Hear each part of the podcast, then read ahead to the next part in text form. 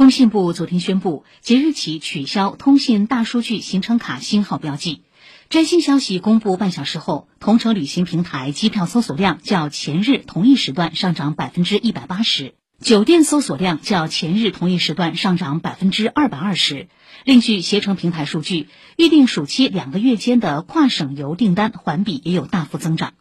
同程研究院首席研究员程超公认为，通信行程卡取消星号是落实第九版防控方案的基本思想。目前三级风险区范围已经确到区县一级，但原本的行程码星号标识范围只到地市一级，两者之间不匹配。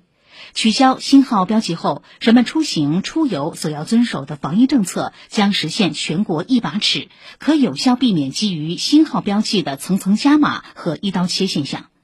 上海市疾控中心副主任吴环宇强调，摘星之后，中高风险区居民出行仍需遵循全国统一的防控要求和出行限制，也建议市民游客出行前了解清楚目的地防控政策，在出行中做好个人防护。